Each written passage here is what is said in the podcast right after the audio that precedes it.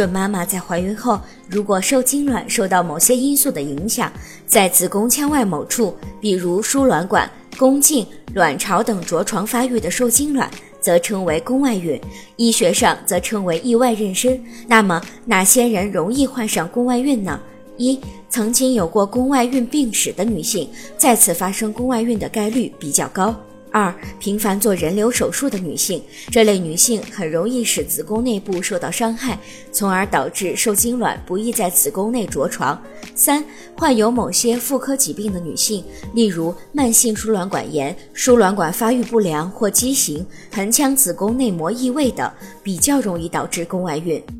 如果您在备孕、怀孕到分娩的过程中遇到任何问题，欢迎通过十月呵护微信公众账号告诉我们，这里会有三甲医院妇产科医生为您解答。十月呵护，期待与您下期见面。